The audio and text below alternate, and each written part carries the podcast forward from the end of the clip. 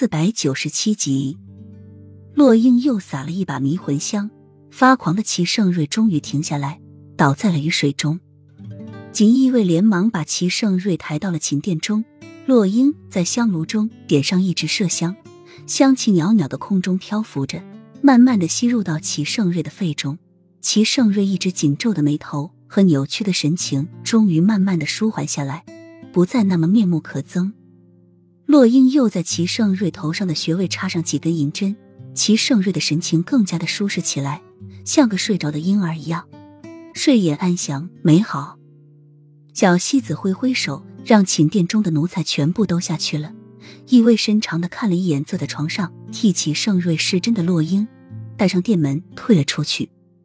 洛英一一将齐盛瑞头上的银针拔出，齐盛瑞缓缓的睁开眼睛，神情中带着一丝放松，看着洛英将银针收起，准备离开，一直放在被子上的手抓住洛英的手臂，语气平缓却带着无数的伤悲：“不要走，陪朕一会儿。”洛英没有想到齐盛瑞会这么行，迷魂香至少能让人睡几个时辰，也许是他有异能的原因吧。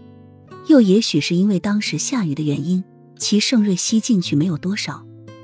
皇上，你应该多休息。你刚刚淋了那么多的雨，奴婢让小西子给你煎点药来。洛英淡淡的说着，站起身就要走。齐盛瑞却一下坐了起来，抱住洛英的身子：“不要走，朕真的很难过。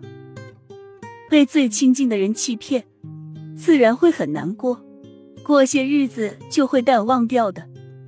洛英一怔，随即要挣脱齐盛瑞的怀抱。有些事太过刻骨铭心，一辈子都遗忘不了。齐盛瑞勾起嘴角，笑得却很凄惨。朕失去了一个最爱朕、不会欺骗朕的人，六年了，朕都不曾忘记。如今他更是渗进朕的血液中去了。你说朕能淡忘的吗？齐盛瑞说的话。洛英是相信的，在书房中那本日记中就记载着有关雨涵的一切东西。虽然他没有全部看到，但是他却知道那个本子真的很厚，很厚，不曾布满过灰尘过。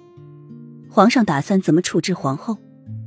洛英最关心的就是这个。齐盛瑞就是再宠他，再爱他，面对他的欺骗，他也是会愤怒的吧。